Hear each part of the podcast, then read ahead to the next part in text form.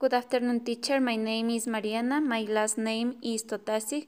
My parents' name are Maria and Jose. I do not have pets, but I like dogs.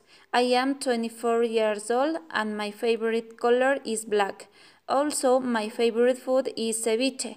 I like sport and one of them is soccer. Besides that, my favorite TV show is action movies.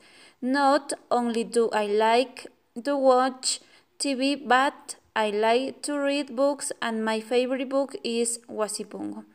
I study at the Technical University of Cotopaxi, and I am also in the seventh level.